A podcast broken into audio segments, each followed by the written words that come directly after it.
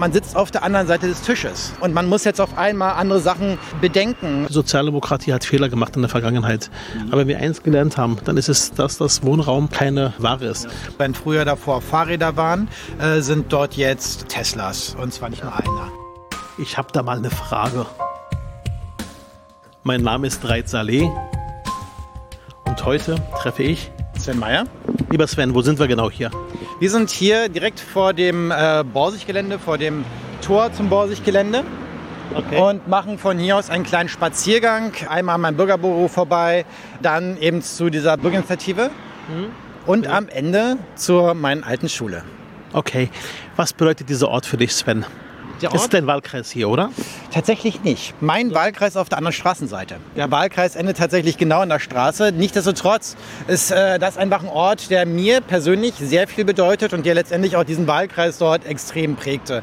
Ähm, zum einen ist das einfach ein unglaubliches Symbol weil hier ist auf der einen Seite natürlich äh, die alte Industrie, das ist das Symbol für den Aufstieg Berlins, äh, das ist Symbol für die industrielle Revolution auf der einen Seite.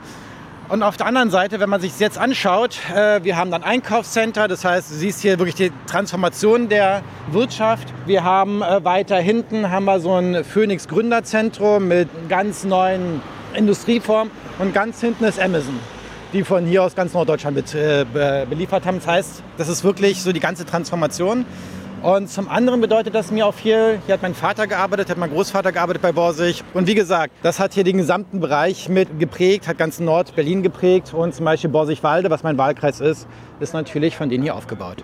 Sven, du bist jetzt ähm, voll im Element. Das Thema Arbeit, das Thema Beschäftigung, das Thema gute Arbeit. Das heißt, wo Industrie ist, gibt es auch Industriearbeitsplätze.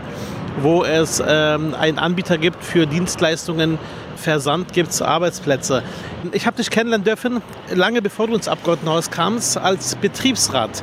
Betriebsrat im Technikmuseum. Tatsächlich, Betriebsrat war ich nicht, war mal in der Betriebsgruppe, in der Verdi-Betriebsgruppe. Okay, so. Meine Freundin war einem Betriebsrat, wir haben das sozusagen so ein bisschen getrennt.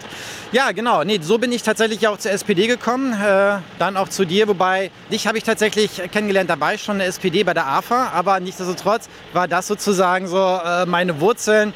Und dort gab es dann ganz massive Arbeitskämpfe. Da ging es um Befristung, ging es tatsächlich um die Gründung eines Betriebsrates, da ging es um Tarifverträge und so weiter und so fort. Und du bist jemand, der in der AFA ist. AFA ist quasi die Arbeitsgemeinschaft für Arbeitnehmerinnen, Fragen Inhalt der SPD. Äh, du bist äh, jemand, der dem Thema prekäre Beschäftigung auf die Tagesordnung geholt hat. Du hast über eine, mit einer Kollegin, mit Bettina König gemeinsam und Lars Düsterhöft in der letzten Legislatur einiges auf den Wege gebracht. Stichpunkt Wegfall der sogenannten äh, sachgrundlosen Befristung. Du warst treibende Kraft beim Thema Mindestlohn. Du warst treibende Kraft, als es um die Frage ging, Rückführung von Töchterfirmen, gerade bei Vivantes und Charité. Bist du stolz drauf? Ähm, ich muss sagen, was, was es wirklich tatsächlich bewirkt oder bewirkt hat bei mir ist, dass man auch was verändern kann. Ich muss sagen, das ist etwas, was ich äh, echt mitnehme und was, was irgendwie ein ganz, ganz tolles Gefühl ist und was ich bei allen Veranstaltungen auch immer wieder sage. Es lohnt sich, es lohnt sich wirklich auch zu kämpfen. Den Kampf haben wir gemeinsam geführt. Ich erinnere mich noch an die erste Sitzung tatsächlich, wo ich dich kennenlernen dürfte. Es war eine Veranstaltung der Arbeitsgemeinschaft oder Aktionsprogramm Prekäre Beschäftigung hieß das. Damals ging es noch um ganz einfache Fragen wie, dass nicht permanent Leute entfristet werden in ihren Verträgen, die Leute brauchen eine Sicherheit, eine Planungssicherheit.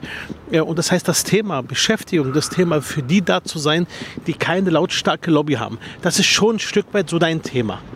Ja, genau. Ich muss sagen, das habe ich halt äh, selber eben über diesen Studentenjobs ganz besonders kennengelernt, eben im Technikmuseum, wo es letztlich darum geht, dass immer eine Teilung der Belegschaft stattfindet. Einmal die Belegschaft, die ähm, festangestellt ist in der Mutter und einmal die, die zuarbeiten. Und diese Teilung und letztendlich geht es genau darum, es sind meistens dann, die in den Tochter sind, sind meistens halt genau diese Arbeitsplätze, die prekär sind, die schlecht bezahlt sind, die äh, man nicht für wichtig erachtet und das macht was auch mit Menschen. Und, und deswegen, was, macht das, was macht das mit Menschen? Wenn man jeden Tag im Grunde, auch im Betrieb, das immer, selbst wenn es nur subversiv ist, wenn man das gar nicht so deutlich sieht, dann äh, staut sich da schon was auf und tatsächlich dieses Gefühl, man ist halt weniger wert als die anderen, das äh, verändert einen, das gibt Frust, äh, das gibt ähm, äh, auch, auch dieses Gefühl, nicht dazuzugehören, weniger wert zu sein. Und man merkt es tatsächlich, muss ich sagen, bei vielen, die dann auch durchaus Schwierigkeiten haben, zu ihrem Job teilweise zu stehen weil sie einfach auch das Gefühl haben, es ist ja nicht so viel wert wie andere. Und ich glaube, das ist ein ganz zentraler Punkt, was, wo ich glaube, auch wirklich die Gesellschaft ein Problem dann bekommt. Oder auch ein Problem schon längst bekommen hat, weil wir sehen das überall. Ja. Bist du, wenn man dich fragt, Sven Meyer, wie man ihn jetzt hört, wie ich dich kennenlernen dürfte, auch in den letzten Jahren, bist du äh, in erster Linie, wenn du so eine Priorität hast, bist du Sozialdemokrat oder doch äh, Gewerkschafter? Ich, oder, oder, oder beides hängt zusammen? Ich würde sagen, beides hängt absolut zusammen. Ne? Und ich würde auch sagen, die. Mit äh, uns bist du ziemlich streng mit der SPD. Bist du genauso streng mit deiner Gewerkschaft? Oh ja, also wir hatten ganz massive Auseinandersetzungen, muss ich wirklich sagen. Weil ich. Naja, ich hoffe mal, dass das hört jetzt. Na doch, sollen sie auch hören. Also ich, äh, wir haben. Immer zu. Wir haben tatsächlich die Probleme, die ich gerade benannt habe, die sind tatsächlich auch in der Gewerkschaft natürlich. Wir haben auch in der Gewerkschaft Ausgründung. Die Gewerkschaften haben die ganzen Ausgründungen ja mitgemacht. Und äh, wir hatten ganz massive tatsächlich... Das heißt, die Gewerkschaften haben selber ausgegliedert, damit es billiger wird? Ja, auch das gibt es in den Gewerkschaften in der Tat. Sie sind äh, also zum Beispiel Wachschutz und auch Serviceangelegenheiten und diese Diskussion haben wir gehabt. Andererseits haben sie ja die ganzen Ausgliederungen hier in Berlin ja auch mitgemacht, was die Band des Charitären belangt. Man muss natürlich dazu sagen, sie sind wahnsinnig unter Druck, weil es heißt, macht ihr nicht mit, verlieren alle ihre Tarifverträge, dann wird es komplett verkauft. Also stellt sich immer wieder die Frage, und das ist natürlich auch mal die Krux, um sozusagen den Kernbestand zu halten, bin ich dann bereit, dafür andere Bereiche letztendlich loszulassen. Und das ist natürlich schwierig für eine Gewerkschaft, aber ich glaube, da haben wir ganz viel, ich sage mal in dem Fall wir als Gewerkschaftler, ganz viel Mist gebaut, auch so ein bisschen. Aber ich denke, wir haben eine ganze Menge gelernt und da hat sich einiges entwickelt, aber das waren, ganz ehrlich, harte Kämpfe auch innerhalb der Gewerkschaft. Ich erinnere mich auch innerhalb der SPD war es ja nicht einfach. Als wir damals gesagt hatten, Wegfall der sachgrundlosen Befristung, das heißt nicht, dass permanent die Leute immer wieder Angst haben müssen, ihren Vertrag zu verlängern, dann aussetzen müssen, dann wiederkommen. Damals gab es auch viele, die gesagt haben, das geht nicht, das würde uns in der Konkurrenzfähigkeit schaden. Ich habe damals immer gesagt, was für ein Quatsch. Äh, gut motivierte Kolleginnen und Kollegen ist das Beste, was einem Unternehmen passieren kann. Die Menschen sind glücklich und damit ist auch Unternehmen am Ende auch glücklich. Ähm, bist du manchmal sauer darüber, dass das so Du, du, hast mindestens in dem Gespräch jetzt fünfmal das Wort Kämpfe erwähnt. Also ich sehe hier gerade wirklich einen Bruce Willis vor mir oder ein Karate Kid. Bist du zum Kämpfen geboren? Ich glaube nicht, nein. Ich bin auch kein, kein Kämpfertyp, glaube ich nicht. Aber das, das Ding ist tatsächlich, es waren alles Kämpfer. Und ich muss ganz ehrlich sagen, es gab ganz viele Zeiten, so wie du es sagst, äh, da war ich nicht nur frustriert, sondern habe ich auch zu Hause geheult. Ganz ehrlich. Da war ich total fertig. Und es waren nicht wenige Zeiten. Und, äh, Was zum Beispiel? Was hat dich zum Beispiel zum Heulen gebracht? Was hat dich so wütend gemacht, dass du geheult hast? Nicht nur wütend. Es waren zum Beispiel äh, bei den bei den Entfristungsgeschichten. Da war das tatsächlich so, dass es gab eine sachgrundlose Befristung auf zwei Jahre, beziehungsweise dann teilweise vier Jahre wegen Neugründung. Es gab dort ähm, einfach Situationen, wo man sich komplett hilflos fühlte, wo man eben dieses Gefühl hatte, die anderen bestimmen und man kann, selbst wenn man Recht hat, hat man eigentlich gar keine Chance, weil man das Recht gar nicht umsetzen konnte. Selbst wenn ich sozusagen vor Gericht gewinne, werden die am langen Abend letztendlich verhungern. Und dann verlassen sich ganz viele Kolleginnen auf dich. Und du sagst, wir gehen diesen Weg, aber du weißt gar nicht, ob es wirklich klappt. Dann hörst du halt aus der Senatsbehörde, nein, ihr werdet am Ende, selbst wenn ihr alle Klagen gewinnt, ihr werdet verkauft, dann wird das Ding gemacht, dicht gemacht. Ne? Und das ist so ein Frust, das ist eine unglaubliche Angst, denn auch die einen zum Verzweifeln bringt. Aber ich muss sagen, das ist tatsächlich Betriebsratsarbeit. Ganz viele Betriebsräte führen genau diese, ich sag mal wieder, Kämpfe. Und ich kenne auch nicht wenige Betriebsräte, die irgendwann wirklich auf der Strecke bleiben deswegen. Und äh, deswegen Hochachtung vor allen, die das machen.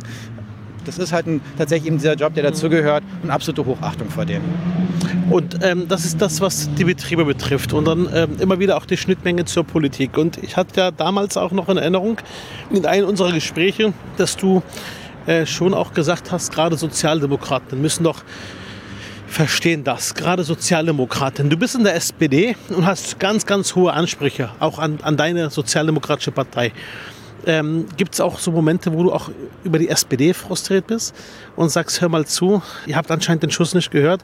Oder, weil du hast ja auch bestimmt den Grund gehabt, in die SPD einzutreten. Gibt es Punkte, wo du sagst, Mensch, Sozialdemokraten, so geht das nicht? Ja, aber ich, ich würde würd das gar nicht so verallgemeinern, weil es gibt nicht, tatsächlich würde ich sagen, es gibt nicht die Sozialdemokraten schlechthin. Wir sind äh, eine, eine große, wir sind nach wie vor eine Volkspartei, immer noch eine stärkste Partei und es ist eine Vielfalt drin, genauso wie es auch nicht diese Gewerkschaft halt gibt. Das erlebe ich halt auch. Du hast gute Unterstützer, du hast mit Bettina König eine Kollegin aus Reinickendorf, die dich schon seit Jahren unterstützt. Du hast mit Lars Düsterhöft eine Kollegin, der dich unterstützt. Ich glaube, wir beide haben auch sehr eng zusammengearbeitet in den letzten Jahren. Ganz genau. Es gibt wahnsinnig, man muss es wirklich sagen, es gibt wahnsinnig Unterstützung. Es gibt auch ganz, ganz viele Leute, in der Partei, die ich unglaublich bewundere, wo es auch super geklappt hat. Hätte es bei uns nicht geklappt, hättest du das Ganze nicht mit unterstützt und Bettina und Lars, dann, dann wäre das Ganze, also völlig bahn gegangen und, und dann hätte ich unglaublichen Frust. Aber man muss wirklich sagen, es gibt ganz viele, von daher würde ich es nicht pauschalisieren. Aber selbstverständlich gibt es unglaubliche Frusterlebnisse, weil ich glaube, das hat wirklich jeder. Das ja, gehört ein Stück dazu. Du Sven, es gibt den Sven ähm, Meyer, der aus Reinickendorf kommt, der immer gekämpft hat für andere Menschen, immer dafür gekämpft hat, gestritten hat, dass äh, es gerechter wird in der Gesellschaft, gerade das Thema äh, gute Arbeit. Jetzt sitzt du im Parlament, jetzt bist du dort, wo du Entscheidungen treffen kannst. Wie fühlt sich das an für dich? Also erstmal muss ich ganz ehrlich sagen, am Anfang ich war völlig verloren. Ähm, bis ich überhaupt verstanden habe, ist es, ich weiß gar nicht, ob ich es verstanden habe, wie es funktioniert. Ich war völlig erschlagen und bin es äh, teilweise jetzt gerade in Haushaltsverhandlungen ja teilweise immer noch. Ich muss mich da wirklich erstmal durchfinden. Ansonsten muss ich ehrlich sagen, war das auch so ein bisschen so ein äh, Wandel, äh, wo ich es noch nicht wirklich ernst nehmen konnte, weil ich auch nicht wirklich daran geglaubt habe, dass es wirklich klappt. Wieso nicht? Weil auch hier in Reinigendorf ja die CDU eigentlich omnipräsent und eigentlich auch wirklich jede Wahlkampf gewonnen hat. Sie hätten einen Gorilla hinstellen können, sie hätten auch gewonnen. Also das wäre, war eigentlich so gängig, äh, dass es jetzt geklappt hat. Wirklich, ich habe nicht dran wirklich ernsthaft geglaubt. Auch wenn wir... Warst du überrascht am Wahlabend, als es hieß, du hast gewonnen? Ja, Absolut, total. Ich kam wirklich an äh, im Restaurant, wo wir gefeiert haben und ich ja. ging davon aus, dass es nicht geklappt hat. Aber du hast doch gekämpft im Wahlkampf. Wir waren noch unterwegs gemeinsam. Ich erinnere mich noch genau daran. Wir waren, glaube ich, zweimal unterwegs oder dreimal unterwegs. Du hast doch gekämpft, du hast doch die Leute angesprochen, du hast doch geworben, du hast doch gesteckt äh, und, und, und. Also, und trotzdem hast du gesagt, es klappt nicht, ne? Natürlich habe ich alles gegeben und es hat auch Spaß gemacht. Hat überraschend, aber auch nicht, war auch total fertig. Keine Frage, waren ja alle. Ähm, aber trotzdem die strukturellen Aspekte hier in Reinigendorf. Ja, äh, man, man hat zwar ganz viel positives Feedback bekommen am Ende, muss ich wirklich sagen, aber man weiß es ja trotzdem nicht. Ne? Also dieses positive Feedback ist man jetzt in einer Blase, wie sieht's aus? Ne? Nein, ich muss sagen, am Ende, ich, ich dachte immer noch, dass es nicht geklappt hat und als ich dann ankam und sie mir auf einmal erzählt haben, es sieht gut aus, dachte ich, eigentlich, die machen Witze, muss ich ganz ehrlich sagen. Ja, ich habe es nicht, nicht wirklich geglaubt. Ja, wirklich. Und heute, nochmal zurück zu meiner Frage, sitzt du aber an der ich drücke es mal ganz drastisch aus, an der Schaltstelle der Macht. Du sitzt im Landesparlament, du bestimmst über Gesetze, du bist Teil eines Ganzen bei Gesetzgebung, beim Haushalt und überall. Wie fühlt es sich an für dich? Ist das Verantwortung oder ist das eher ein so, boah, mal schauen, was kommt. Nein, nein, es ist äh, definitiv Verantwortung. Ne? Es, ist, es ist schon eine, eine Wahnsinnsverantwortung und ich versuche mich in der Tat, muss ich auch sagen, deswegen auch immer wieder äh, auch, auch rück, rück zu versichern. Insofern, dass ich immer wieder nachfrage, wie sieht es aus, dass ich also sprich, dass ich versuche, mir Leute, die sich da auskennen, auch immer wieder äh, mit reinzuholen, dass ich wirklich auch einen gewissen Sachstand bekomme. Aber es ist tatsächlich so, dass es für mich auch nicht einfach ist, muss ich ganz ehrlich sagen. Ja. Das muss ja so langsam auch reinwachsen, auch in die Rolle? Ja, total. Vor allem, da muss ich ehrlich sagen, ich habe ja auch, auch das Spannende, jetzt wirklich die, die Seiten äh, gewechselt in gewisser Weise. Das heißt also, vor einem Jahr habe ich denn, ich sag mal, auf der Arbeitnehmerseite gesessen und habe äh, lautstark versucht, die, die Abgeordneten unter Druck zu setzen. Und ich habe es wirklich gemerkt, wie ich dann bei Vivantes war, wo ich dann ein halbes Jahr vorher auf der anderen Seite mit der Belegschaft zusammen laut war und auch wirklich Druck gemacht habe. Ich erinnere mich. Und ich dann auf einmal auf der anderen Seite saß und genau. sie mir das Mikrofon aus der Hand genommen haben, um mich so richtig unter Druck zu setzen. Ich eigentlich nur sagen wollte, ich bin doch einer von euch, ist okay. Aber ja, ich habe dann eine andere Rolle gehabt. Und das gehört auch dazu. Und deswegen muss ich sagen, verstehe ich sie auch, kann es auch total nachvollziehen. Aber es ist für mich nicht ganz einfach, dieser Rollenwechsel, muss ich, muss ich echt gestehen. Ja, aber äh, wiederum kann man auch beides vereinbaren. Ich meine, wir waren auch gemeinsam bei Vivantes, wir haben uns gemeinsam auf die Seiten der Arbeitnehmerinnen und Arbeitnehmer gestellt. Das ging um zwei konkrete Forderungen. Einmal um einen Entlastungstarifvertrag, dass wirklich auch die äh, vor allem in der Pflege arbeitenden Kolleginnen und Kollegen entlastet werden. Ähm, und das andere war tatsächlich bei den unteren Gehaltsgruppen eine Erhöhung auch im Tarif, was auch richtig war, weil du weißt, es gab immer noch Menschen bei uns, die unter Mindestlohn gearbeitet haben. Eigentlich eine Schande. Ja, du hast völlig recht. Äh, wenn ich auch davon spreche, eben Rollenwechsel, meine ich gar nicht mal die inhaltlichen Rollenwechsel, weil der hat in der Form auch nicht stattgefunden, weil grundsätzlich sind es immer dieselben Prinzipien und dieselben Ideen und Ideale, äh, mit denen man ja quasi wirklich, auch für die man ja auch kämpft. Aber man muss wirklich sagen, man sitzt auf der anderen Seite des Tisches. Ne? Und man muss jetzt auf einmal andere Sachen ähm, bedenken, weil jetzt muss ich in der Tat schauen, wie passt das Ganze wo zusammen. Jetzt in den Haushaltsverhandlungen es ist eben tatsächlich auch meine Aufgabe zu schauen, wo kommen die Gelder her, während ich vorher gesagt habe, es ist mir doch egal, das ist eure Aufgabe. Schaut, wo ihr die Gelder herbekommt. Na klar, na klar, jetzt wird es konkret und jetzt musst du auch liefern, musst du sehen, am Ende kann man Geld nur einmal ausgeben, bekanntlich. Ganz genau. Ne? Und diesen Rollenwechsel, da muss ich jetzt erstmal reinwachsen und natürlich auch die Forderungen der anderen, die völlig berechtigt sind. Aber das ist einfach jetzt eine andere andere Situation und äh, ja, das ist, muss ich sagen, eben nicht einfach. Aber wir, wir reden gleich weiter über deine Rolle, über deine Perspektive, über das, was äh, für dich auch Politik bedeutet. Aber ich mache an der Stelle erstmal einen Cut und würde gerne mal so eine Runde einbauen, wo ich ein Wort oder einen Satz sage und du vervollständigst den. Okay? Ja, gerne. Ja. Und äh, nach Möglichkeit auf den Punkt gebracht. Ich, ich kann es nicht versprechen, aber ich gebe mir Mühe. Okay. Besonders begeistert mich an Berlin die Vielfalt. Was meinst du mit Vielfalt, insgesamt die Vielfalt? Also äh, Berlin ist in vielerlei Hinsicht vielfältig. Also schon alleine die Kieze. Also alleine Reinigendorf hat neun Dörfer. Unglaublich äh, verschiedene Kieze, die auch hier in Reinigendorf vorhanden sind. Aber auch die Vielfalt von Menschen äh, aus der ganzen Welt. Aber tatsächlich auch vielerlei unterschiedlich, selbst wenn sie hier geboren sind. Mit unterschiedlichen Interessen, unterschiedlichen Ansichten. Und das, glaube ich, macht es was ganz Besonderem. Okay. In der Politik kotzt mich an, dass? Ach, eigentlich kotzt mich da gar nicht so wahnsinnig. Ich habe so viele Jobs gehabt. Ich finde, in der Politik ist natürlich Macht hat nochmal einen ganz anderen Stellenwert als in vielen anderen Bereichen. Das ist tatsächlich etwas, womit ich immer Schwierigkeiten habe, manchmal umzugehen. Aber äh, tatsächlich kann ich nicht sagen, dass mich da wirklich was ankotzt. Nein. Wenn ich alte Kolleginnen und Kollegen treffe, dann? Freue ich mich. Ja. Redet ihr dann über Politik oder über Gott und die Welt? Ich würde sagen Gott und die Welt. Smalltalk ist auch manchmal was echt Schönes. Auf dem Bierchen. Oder was auch immer. Äh, nein, tatsächlich, einfach über Gott und die Welt sprechen, mache ich gern. Genau. Okay, und ähm, noch eine letzte Frage, bevor wir dann unser Gespräch weiter fortsetzen.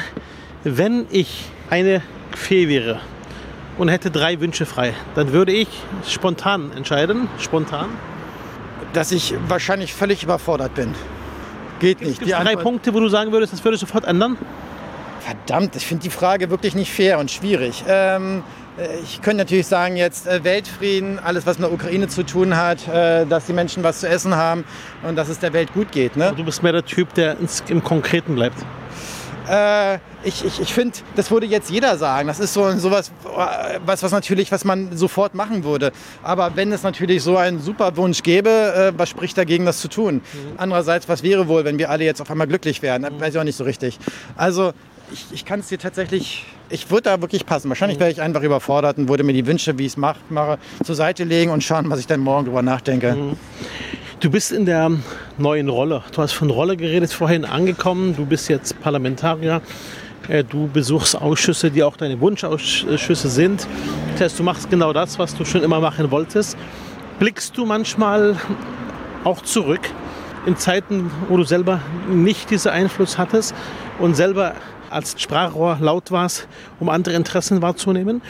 Äh, und könntest du sagen, dass du im Nachgang in der Rolle, die du vorher hattest, es richtig gemacht hast, jetzt wo du weißt, wie die Politik funktioniert? Oder würdest du jetzt im Nachgang sagen, wenn ich jetzt in einer anderen Rolle wäre, hätte ich hinzugelernt, dann wüsste ich mehr, wie dieser Betrieb Politik läuft? Ähm, ja, selbstverständlich. Also äh, du hast vollkommen recht. Ne? Im Nachgang hätte ich vieles anders machen können. Aber ich glaube, das ist einfach ein Lernprozess. Lernprozess. Und, genau. Und ich würde noch nicht mal sagen, dass ich es jetzt weiß, wie es wirklich immer funktioniert. Ich bin ja selber gerade in einem Lernprozess. Okay. Und ich finde, Lernprozess gehört dazu. Ich würde es eher anders sagen. Äh, gab es eine Situation im Nachgang, wo ich jetzt äh, wirklich glaube, da wäre ich jetzt enttäuscht. Das war jetzt, ging jetzt so richtig in die Hose. Da muss ich sagen, zum Glück tatsächlich nicht. Okay. Es gab ganz viele Situationen, da habe ich eine unglaubliche Angst gehabt, dass es komplett schief ging. Und da habe ich einfach auch Glück gehabt. Aber äh, ansonsten ist das immer ein Lernprozess und da bin ich voll mittendrin. Mhm. Kann ich noch nicht mal sagen, ich wüsste das jetzt, wie es mhm. funktioniert. Da richte ich mich ganz nach dir da. Für, für die Zuhörerinnen, genau, für die Zuhörerinnen und Zuhörer, welche Ausschüsse belegst du jetzt? Äh, Bildung, Jugend, Familie. Okay. Äh, Arbeit, ähm, Integration, äh, Soziales okay. und Kultur Europa. Kultur Europa. Wo sind wir jetzt genau? Wir sind jetzt gerade ein ziemlich weites Stück gelaufen. Ja. Ähm, kannst du mal beschreiben? Wir haben angefangen bei den Borsigwerken, ja. direkt am Tor. Wo sind wir lang gelaufen und wo sind wir jetzt? An der Straße entlang gelaufen, an der Feuerwehr entlang mhm. und sind dann in die Grußdorfstraße reingegangen da wo äh, jetzt tatsächlich das neue Tegelquartier eröffnet hat mit der Markthalle und äh, noch die alte Post ist. Richtung äh, S-Bahnhof Tegel. Okay, und ähm, diese Markthalle, was für eine Bedeutung hat die hier fürs Quartier? Hatte eigentlich eine unglaublich große äh, Bedeutung. Äh, Tegel hatte schon, hat schon lange eine Markthalle, sehr lange. Und diese Markthalle war auch wirklich ein Anziehungspunkt. Ähm, der gute Herr Huth hat dann äh, das Tegel Center komplett abreißen lassen und dann neu gebaut. Hat dann auch versprochen, eine Markthalle zu errichten. Das ist halt die neue. Das war das, wo der Konflikt war damals. Da waren wir, glaube ich, mal gemeinsam hier gewesen vor einigen Jahren. Kann er sein? Ja, Genau, da gab es einen Wahnsinnskonflikt, richtig, ne? weil eben alles abgerissen wurde. Ich habe auch mit vielen Einzelhändlern hier gesprochen, die vorhin auch in der Markthalle waren, mhm. die nicht sehr glücklich waren über die ganze Situation, auch mit okay. dem Umgang nicht und es nach wie vor auch nicht sind. Und äh, jetzt muss man schauen, wie es sich entwickelt. Eigentlich sollte Karstadt ja rein. Karstadt hat aber abgesagt, äh, es ist noch nicht so richtig fertig. Die Markthalle ist, äh, naja, auch noch nicht wirklich fertig und viele sind noch nicht drin. Das hier übrigens ist das Wahlkreisbüro. Das ist dein Wahlkreisbüro. Ja, das ist okay. Und hier kommst du dann demnächst hin. So ist der Plan. Okay, also mitten im Kiez kann man sagen. Ganz genau. Also ich bin da auch wirklich froh. Es ist genau zwischen U-Bahn und S-Bahn-Station und direkt vor der Markthalle. Also von daher muss ich sagen, einfach Glück gehabt. Wir sind ausgezogen, ich bin gleich reingegangen und äh, von daher kann ich mich echt, ja, wirklich glücklich. Und ist die Miete bezahlbar? Ja, tatsächlich äh, auch da muss ich sagen, habe ich echt Glück gehabt. Äh, hier ist eine Monatsmiete von um die 13 Euro. Äh, aber, auch, aber, auch, viel Geld, aber auch viel Geld. Ja, ist es, ja, es ist tatsächlich nicht billig für die Größe, äh, weil es auch relativ groß ist. Aber ähm, die Lage ist einfach toll und es ist halt genau so, wie es sein sollte. Sehr schön. Okay. Wie hast du dir konkret vorgestellt, wie du das Büro nutzen willst? Als, als Anlaufstelle oder? Kurz rein. Gerne, gerne, ja. gerne. Na klar. Werfen wir mal einen Blick ja, rein. Es soll wirklich eine Anlaufstelle sein. Äh, wir wollen dort auch Veranstaltungen machen. Also es ist in der Tat so, dass wir dass wir dort Veranstaltungen machen können, äh, Lesungen machen können. Äh, wir wollen dort auch kleine Bilderausstellungen machen. Das haben wir auch gleich vor. Bilderausstellung.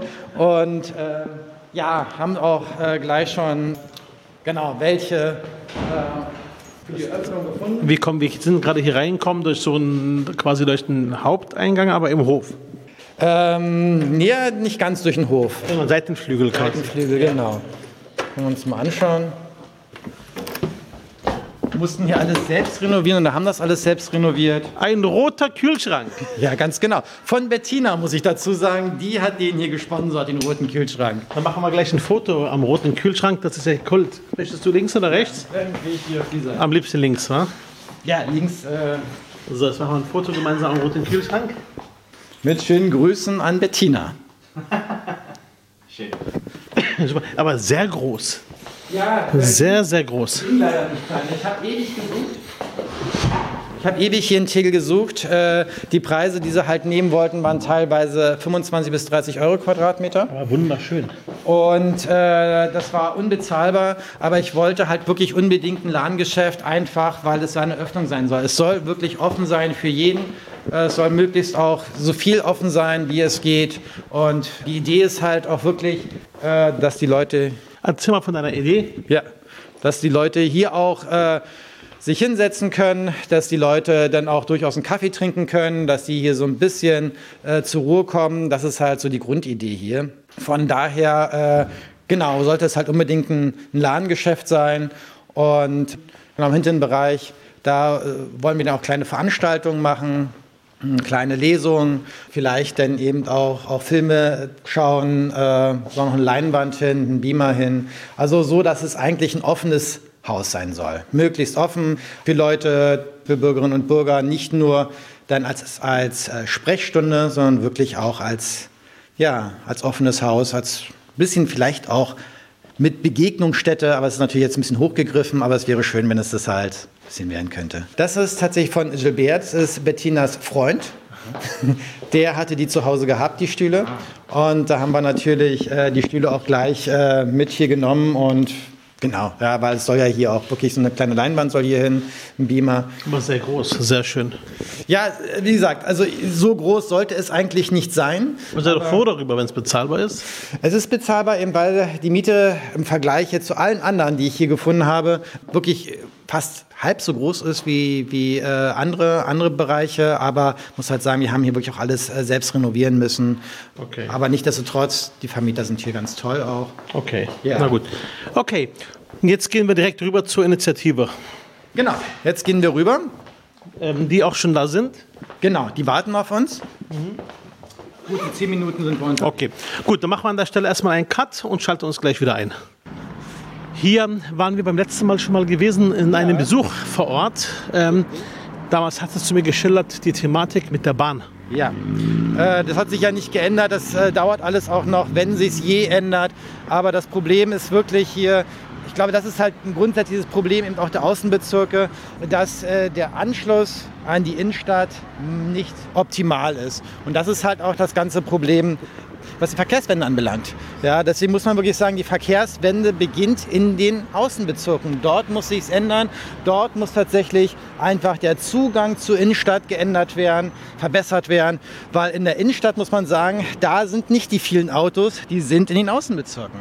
Und das heißt, ähm, wenn du sagst, die Mobilitätswende beginnt äh, im Außenstadtbereich, heißt das, wenn du hier eine bessere Anbindung hast in die Stadt hinein, dann kommt man auch besser rum. Richtig. Hier zum Beispiel eben S-Bahn. Die S-Bahn fährt nur alle 20 Minuten. Das ist eine eingleisige Strecke. Und äh, eingleisig bedeutet auch immer, wenn eine Bahn eine Richtung Verspätung hat, dann verspätet sich auch die andere und das kriegst du nicht mehr raus. Dann zieht sich das ewig hin. Und äh, das bedeutet natürlich auch eine Unzuverlässigkeit. Also nicht, dass es nur alle 20 Minuten ist, sie ist zudem auch noch unzuverlässig. Das bedeutet eben im Kern am Ende nehme ich doch lieber das Auto, weil einfach äh, ja, der Zugang erschwert ist. Und die Autos in der Innenstadt fahren, das sind ja die wenigsten Autos, die auch in der Innenstadt letztendlich ihre Besitzer haben, sondern das sind die Autos, die in die Innenstadt reinfahren. Na gut, weil die Leute zum Orthopäden müssen, weil die Leute zur Arbeit müssen, weil die Leute äh, quasi von A nach B müssen. Richtig, aber mit einer besseren Anbindung in die Innenstadt könnten Sie es auch eben mit der BVG machen. Und die fehlt. Okay, das heißt, du bist jemand, der auch klar sagt, du bist ähm, auch für eine offensive Mobilitätswende, aber unter Einbindung der Interessen der Außenstadt, die du auch vertrittst. Ja, ich muss selber sagen, also ich finde es, du hast völlig recht, ja. Solange es eben notwendig ist, müssen wir sie auch mit einbinden. Aber das Ziel muss es natürlich sein, dass die Alternative wirklich vorhanden ist. Das müssen wir wirklich schaffen, weil am Ende brauchen wir auch diese, diese Verkehrswende in allen Städten. Ich glaube auch, das erhöht um ein Vielfaches die Lebensqualität, das erleben wir in allen Städten, wo wir ein geringeres Verkehrsaufkommen haben, wie unglaublich die Lebensqualität dort steigt. Okay. Deswegen müssen wir das halt schaffen. Aber das müssen wir natürlich wirklich hinbekommen, indem wir Alternativen anbieten, die auch wirklich realistisch sind und bequem. Und jetzt sind wir in welchem Park, Sven? Ähm, das ist, äh, unter uns ist äh, die Autobahn und wir laufen gerade über die Autobahn. Hier unter uns ist die Autobahn, ja, also quasi die berühmte Überdeckelung. Ganz genau. Ja, und äh, das Absurde war ja wirklich, dass die ursprüngliche Planung ja gewesen ist, dass die Autobahn verändert werden muss.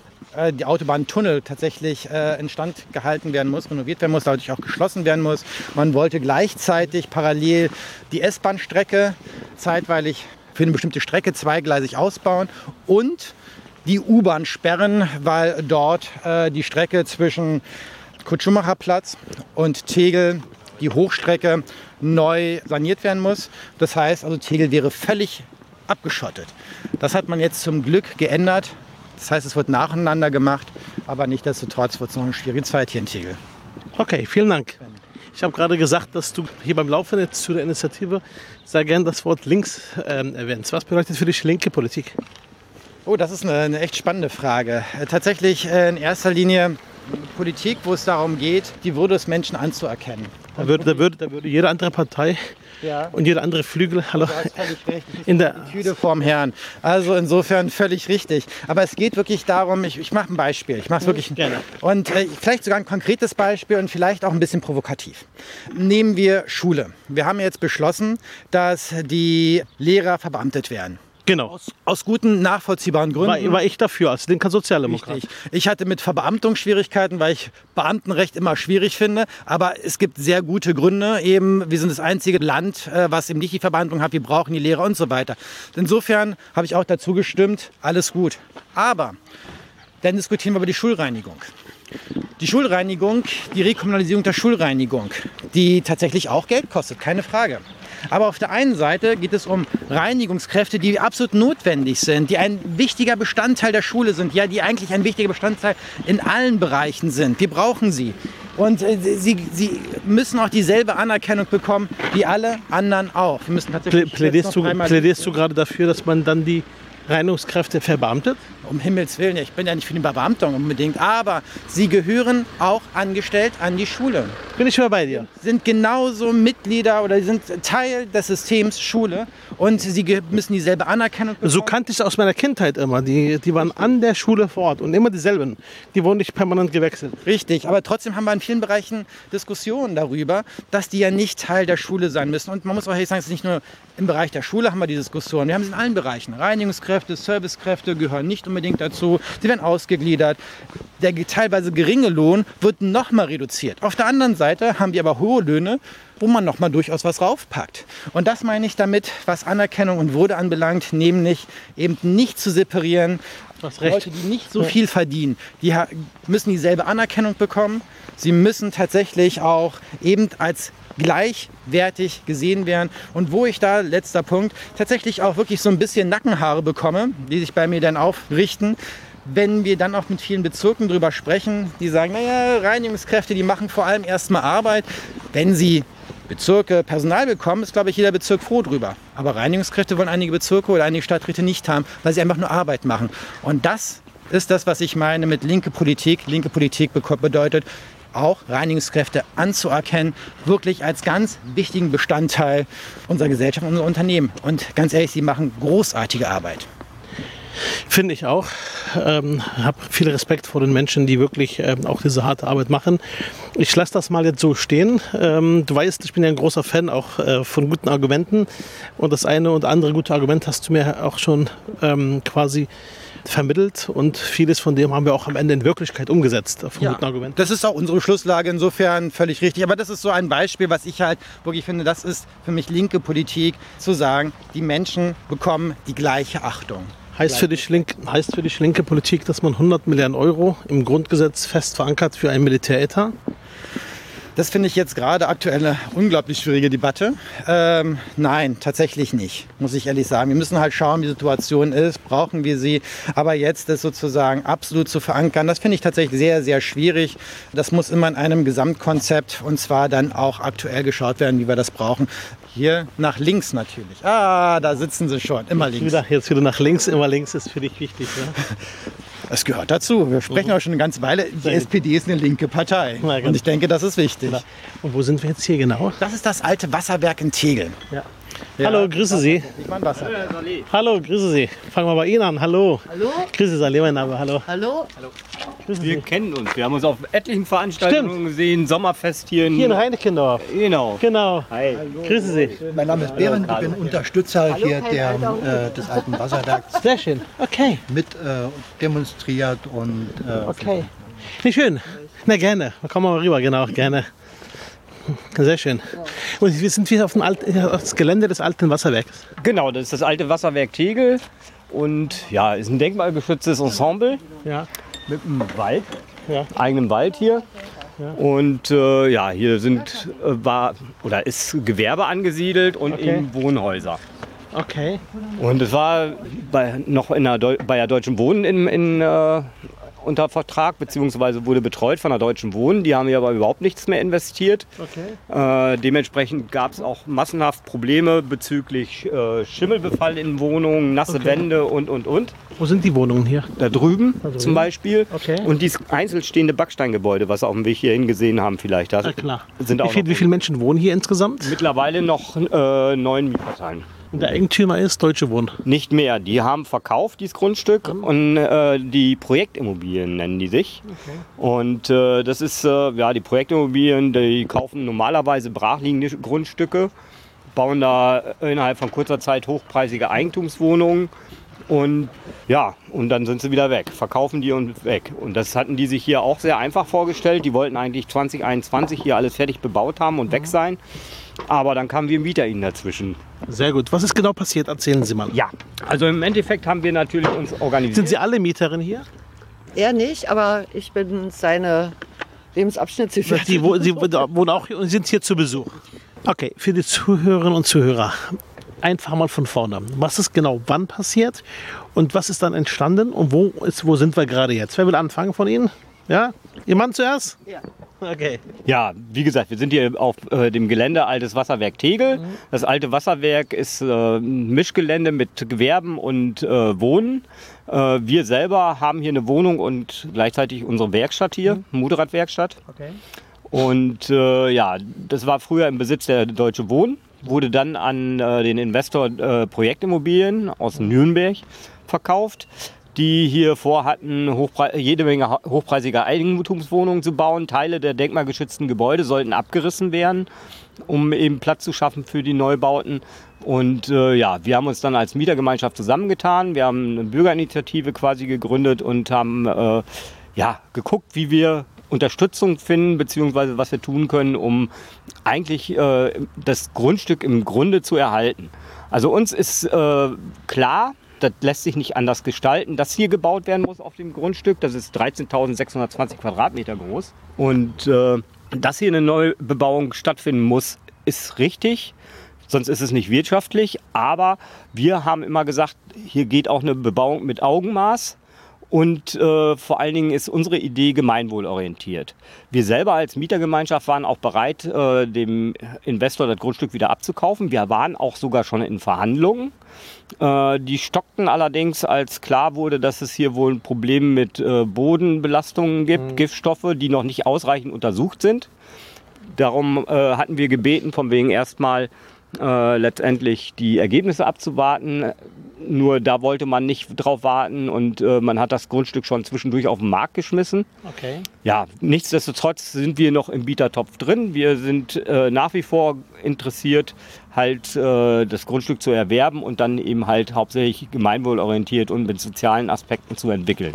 Okay, und wie sieht's aus? Wie ist die Situation? Wie ist die Gemengelage, Sven? Äh, Gibt es eine Chance, dass die hier zum Zug kommen oder wie siehst du das als Unterstützer? Also ich kann das nicht, nicht wirklich beurteilen, muss ich gestehen. Ich würde aber vielleicht eine Ergänzung machen. Und zwar, das war vorher landeseigener Besitz. Und Das hier alles war landeseigener. Richtig. Ne? Das ist, glaube ich, so der entscheidende Punkt. Ne? Das ist landeseigener Besitz gewesen, der wirklich auch ähm, in, in diesem Sinne ent hätte entwickelt werden können. Nämlich etwas wirklich für Tegel zu machen, also wirklich für Reinigendorf auch wirklich zu entwickeln. Ich glaube, das wäre hier eine unglaubliche Chance.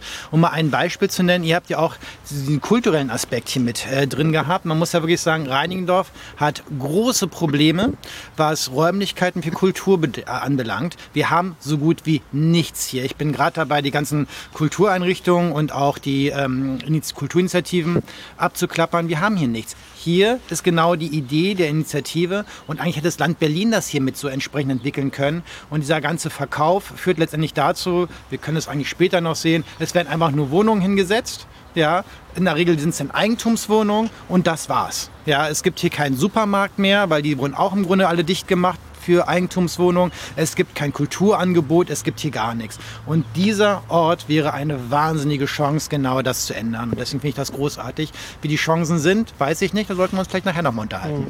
Können wir gerne machen. Ähm, hat, ähm, gab es den Versuch, dass das Land Berlin selber im Grunde genommen zuschlägt? Nein.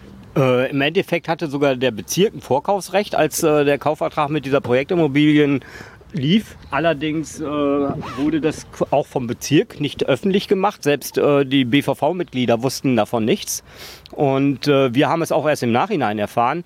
Und äh, eigentlich wusste die, erstens die Deutsche Wohnen und genauso wusste auch unser Bezirksbürgermeister, der gleichzeitig ja auch zuständiger Stadtrat war, wusste, dass wir Bewohner immer gesagt haben, wir wären bereit, das Grundstück hier zu übernehmen und ent, äh, entsprechend was positiv zu entwickeln. Was Der, der heutige Bezirksbürgermeister? Nein, der da, äh, damalige von der CDU, Herr Frank Balzer. Genau, ja.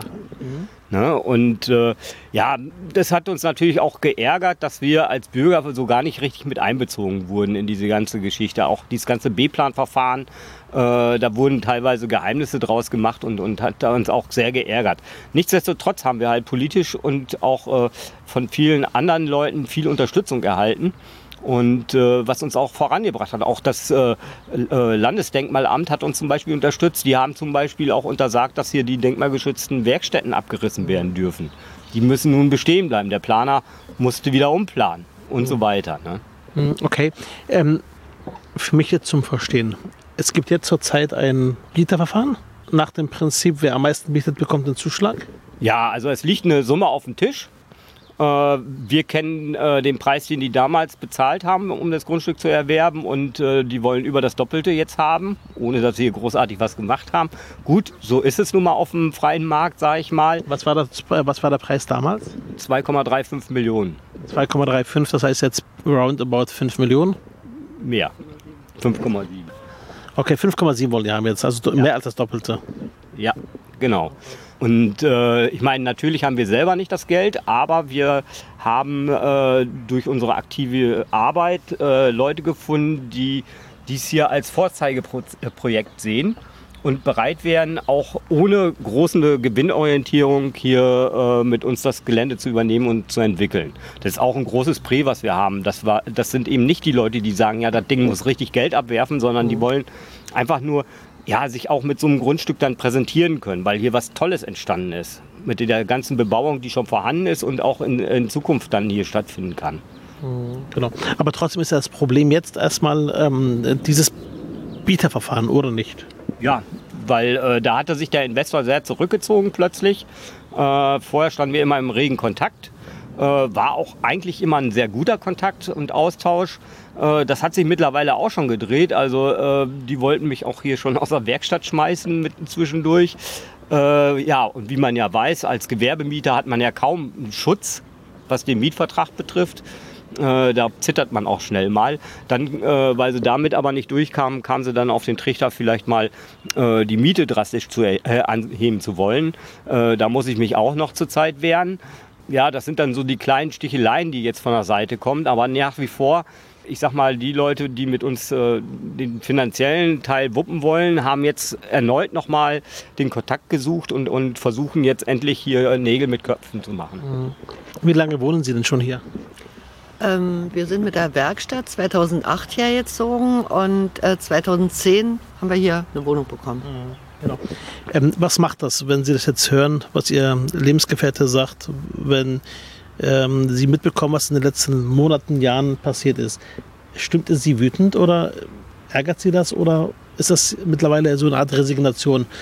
Puh, können wir eh nichts machen. Wir resignieren nicht, sondern wir äh, versuchen, es gibt ja auch keinen Plan B.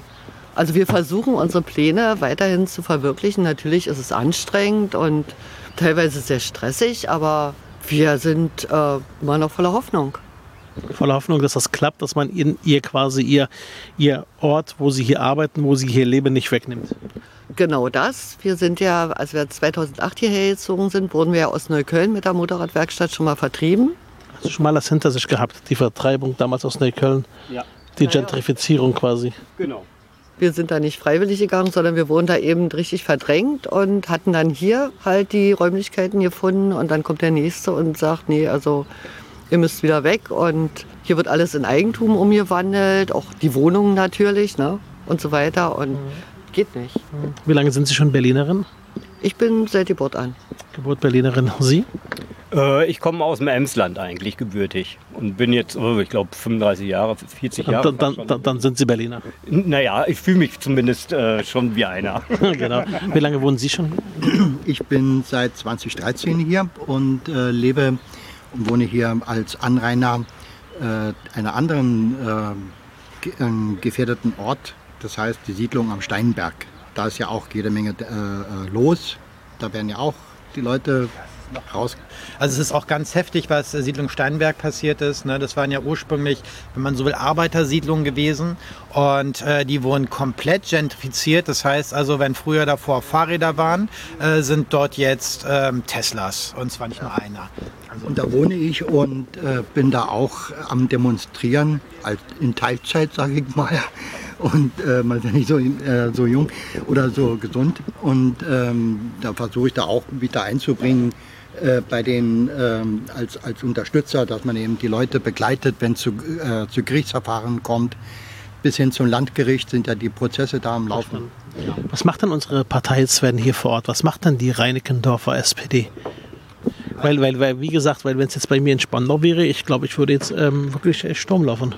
Ich glaube, das ist das Problem, also es ist tatsächlich, würde man sagen, die SPD war zumindest überall mit dabei, hat auch immer mitgeholfen. Nur äh, am Ende äh, war das halt CDU dominiert hier in Reinigendorf. Und was man halt gemacht hat, das muss man halt wirklich so sagen, die Idee... Wir haben einen Ausverkauf Reinigendorfs betrieben. Ja, die Idee war wirklich aus Reinigendorf sowas zu machen wie Dahlem. Ne? Der Dahlem im Norden. Das heißt, wenn wir auch durch Tegel gehen, es sind ja praktisch nur ein, äh, nur... Ähm, ähm, es sind so gut wie keine Mietwohnungen, es sind alles Eigentumswohnungen, die gebaut werden. Es ist, ist also wirklich nur ein, ein Hochpreissegment. Was Und die Leute sollen sehen, wo sie bleiben, die, äh, diejenigen, die schon hier leben oder die mit normalen Einkünften hier leben wollen? Ja, das ist tatsächlich das Interesse gewesen. Man wollte wirklich, es gibt richtig schöne Hochglanzbroschüren, denn vom, ähm, hier vom Bezirk, wo es darum geht, äh, Reinigendorf entwickelt sich quasi zu einem neuen Dahlem. Äh, das war das, das Ziel gewesen und von daher hat man wirklich, man kann es wirklich nicht anders sagen, im Grunde die Gentrifizierung und äh, Siedlung am Steinberg ist da auch ein, äh, wirklich ein unglaubliches Beispiel dafür, richtig im Grunde vorangetrieben und hier letztendlich auch. Äh, man wollte wirklich äh, im Grunde eine, eine hochpreisige Veränderung durchsetzen und die SPD ist da am langen Arm verhungert. Eine klassische Aussage von Herrn Balzer, also dem ehemaligen Bezirksbürgermeister, war ja, dass er sagte, äh, jeder, der sich eine Eigentumswohnung hier leisten kann, macht ja eine Mietwohnung frei. Und das wäre ja dann sehr sozial, deswegen ähm, wird eben das Eigentum gefördert. Kann ich nur bejahen, das waren Balzers Worte. Ich habe gehört. Das heißt, das heißt, diejenigen, die wenig Einkommen haben, über geringe Einkommen verfügen, Normalverdiener, Rentnerinnen, Rentner können sehen, wo sie bleiben. Natürlich. So ist es. Ja. Die wollte man nicht hier haben. Definitiv nicht. Und jetzt sitzt Balser im Abgeordnetenhaus. Und jetzt frage ich den Abgeordneten Sven Meyer. Wir sind heute unterwegs gewesen gemeinsam. Wir haben, wie ich finde, ein wirklich ein sehr gutes Gespräch geführt. Ich merke bei dir in allem, was du tust, in allem, was du machst, deine Haltung, dein Gesichtsausdruck, deine Stimme, dass du wirklich ein Überzeugungstäter bist. Äh, du bist ähm, ähm, sortiert. Du weißt, für wen du sortiert bist und du weißt, für wen du da sein möchtest. Ich habe dich kennengelernt, wie gesagt, über den gemeinsamen Kampf für gute Arbeitnehmerinnenbedingungen. Du hast maßgeblich dafür gesorgt, dass die sachgrundlose Befristung gemeinsam mit zwei Kollegen im Abgeordnetenhaus abgeschafft worden ist. Dürfte meinen Beitrag auch dazu leisten hast maßgeblich dazu, dafür gesorgt, dass in Vivante Charité die Tochterfirmen zurückgeführt worden sind, gleicher Lohn für gleiche Arbeit, obwohl du noch nicht im Parlament bist. Jetzt bist du im Parlament. Was kannst du konkret tun für diesen für diesen Bereich hier, das, was wir gerade sehen, die Situation der Menschen hier vor Ort. Was kann man tun? Was ist die Aufgabe, die du mir mitgibst als dein Fraktionsvorsitzender? Tatsächlich, ich, also erstmal das Wichtigste, dass das nicht mehr passieren darf. Ja, das ist also, dass da die Entwicklung gestoppt werden muss. Aber das haben wir in der Tat. Ne? Also Verkauf ist in der Tat jetzt wirklich gestoppt und das ist das Wichtigste. Äh, und das andere ist, erstmal die Leute zu unterstützen. Die Frage natürlich, wie man jetzt juristisch vorgehen kann. Gerade zum Beispiel Siedlung Steinberg, das ist unglaublich schwierig. Das ist tatsächlich, aber wir müssen die Leute Leute vor Ort wirklich auch sowohl moralisch unterstützen, wie alle Möglichkeiten, die wir zur Verfügung haben. Da müssen wir noch mal hingehen und gucken. Man muss ja wirklich sagen, äh, beispielsweise Siedlung am Steinberg äh, war das ja wirklich so, ähm, dass sie auch vom Ordnungsamt schikaniert wurden. Hier zum Beispiel, dass viele Informationen im Bezirksamt verloren gegangen sind oder nicht durchgegeben wurde, wie beispielsweise wie der Boden aussieht. Und das sind einfach Sachen, selbst wenn wir juristisch jetzt nicht direkt was machen können, die Leute informieren, die Leute rechtzeitig informieren, immer da sein, wenn sie halt Hilfe brauchen, Ansprechpartner äh, zu sein, wenn sie juristische Probleme haben, wenn sie Unterstützung bedürfen. Ich glaube, das sind einfach Sachen, die wir machen können und machen müssen. Und dann natürlich wäre das Zweite, wie weit können wir es auch finanziell jetzt solche stemmen, rückzukaufen. Äh, und das heißt konkret hier. Konkret. Wie viel Geld haben Sie denn zusammen bisher? Na, wie gesagt, also wir könnten die Summe durchaus aufbringen. Die 5, noch was Millionen. Ja, wäre überhaupt kein Problem. Also nicht wir persönlich, sondern natürlich unsere Serventenpartner. Okay. Hier ging es zum Beispiel auch darum, die Informationen, wie sieht jetzt eigentlich der Boden aus? Ne? Wie, äh, wie ist äh, die Bodenverseuchung hier? Das ist immer noch nicht bekannt. Das ist wohl im Bezirksamt irgendwann schon angelaufen und jetzt geht es darum, die Informationen weiterzureichen. Es geht darum, hier auch den bisherigen ähm, Besitzer, das heißt diese Immobilien, wie heißt sie, äh, Förderungs... Äh, Projektimmobilien. Projektimmobilien, dass man dort halt auch ein bisschen Druck vom Bezirksamt aufbaut, dass man da Kontakt aufnimmt äh, und äh, dort halt diese Unterstützung dann letztendlich hier durchführt. Ich glaube auch diese öffentliche Unterstützung ist wichtig, äh, weil das ist wirklich ein, kann ein unglaubliches Schmuckstück für diesen Bezirk darstellen. Und geplant ist dann später das Thema Gemeinwohl, haben Sie gesagt eventuell mit, einem, mit einer Halle für die Öffentlichkeit zu öffnen oder was war der Gedanke? Na, es gibt verschiedene äh, Gespräche, die wir schon geführt haben mit äh, gemeinwohlorientierten Gruppierungen oder Vereinen oder auch, äh, was weiß ich, von einer evangelischen Kirche, die sich hier eine, eine Waldkita vorstellen könnten äh, oder eben halt äh, mehr Generationen wohnen oder eben halt äh, ähm, altersgerechtes Wohnen und, und, und, was halt aber auf einem sozialen Weg aufgebaut ist. Und solche Projekte können wir uns hier super gut vorstellen vor allen Dingen das Gelände quasi der Öffentlichkeit zugänglich machen. Eine Idee wäre zum Beispiel, weil man ja auch viele ältere Leute hier in der Umgebung hat, man könnte im Sommer zum Beispiel hier kleine Sonntagskonzerte stattfinden lassen mit dem äh, äh, Reinickendorfer Musikverein. Die können sich hier präsentieren, die Leute können hier vielleicht einen Kaffee und einen Kuchen äh, essen und trinken und, und äh, der Musik lauschen. Damit tut man äh, auch für die Allgemeinheit was. Also mhm. wie gesagt, die Ideen, was die Entwicklung hier betrifft, da ist ein alter Bunker. Da haben wir hier mit äh, dem Betreiber von den, äh, wie heißt er hier, äh, am Anhalter Bahnhof, äh, der Berlin Bunker Stories macht. Mhm. Das ist ein äh, Freund von uns, äh, mit denen haben wir schon uns, uns, darüber unterhalten, wie man das Ding nutzen könnte, mhm. um es der Öffentlichkeit zugänglich zu machen. Und eine Idee war zum Beispiel, dass man halt Schulkinder in diesen Bunker führt. Heute könnte man durch Akustik und, und äh, durch eine Lichtinstallation die Kinder erleben lassen, Wobei, das sind dann eher Jugendliche, nicht Kinder. Ja, Aber die könnte man zum Beispiel in dem Bunker mal erleben lassen, wie die Menschen sich gefühlt haben, als sie im Krieg in diesem Bunker gesessen haben und um sie herum fielen die Bomben. Ja. Das ist, glaube ich, jetzt aktueller denn je, das Thema. Mhm. Aktueller denn je. Okay. Ähm, was mir ganz, ganz wichtig immer wieder erscheint, äh, was äh, Menschlichkeit, die hier äh, ausgeprägt ist. Ja, dass man also mit Herz und Blut hier lebt und wohnt. Ja, und äh, nicht nur, wenn man gerade hier irgendwie da ist, ja, sondern mit Herz und Blut ist man dabei. So bin ich auch hier äh, reingekommen. Eine Offenheit, ja, und äh, egal welche politische Gruppierung oder war ja auch mal ein bisschen politisch aktiv, aber eine andere Geschichte. Muss jetzt keiner wissen. Aber ähm, ja, dass einfach hier mit, mit Herzblut hier gelebt wird. Und das kann man auch öffentlich, ja, ähm, den Menschen auch mal nach draußen tragen ja, welche Möglichkeiten hier sich äh, äh, ergeben können. Wir machen an der Stelle für jetzt einen Punkt. Wir reden gleich, wir reden gleich noch, zu, noch mal kurz weiter, wenn das Mikro aus ist. Ja. Ich wollte ganz kurz noch erwähnen, dass äh, es natürlich unheimlich wichtig auch für uns ist, wenn wir so eine moralische Unterstützung haben, wie zum Beispiel von Klaus Mindrup, der dann eben auch äh, in Eigeninitiative äh, äh, an die Projektimmobilien geschrieben hat und denen mal auf die Füße getreten ist und gesagt hat, was ist denn da los bei euch und so weiter. Selbst er hat ja dann keine Antwort gekriegt, er hat sich die Berliner Geschäftsführerin in sein Büro kommen lassen und so weiter. Und das ist für uns so, dass man sagt, Mensch, wenn so eine Leute an unserer Seite stehen, dann stärkt das. Darüber reden wir gleich nochmal, auch nochmal im Nachgang mit Sven, wie man was machen kann. Erstmal danke ich Ihnen wirklich für das Gespräch und vor allem bewundere ich auch Ihre Entschlossenheit, wie Sie auch an der Sache rangehen.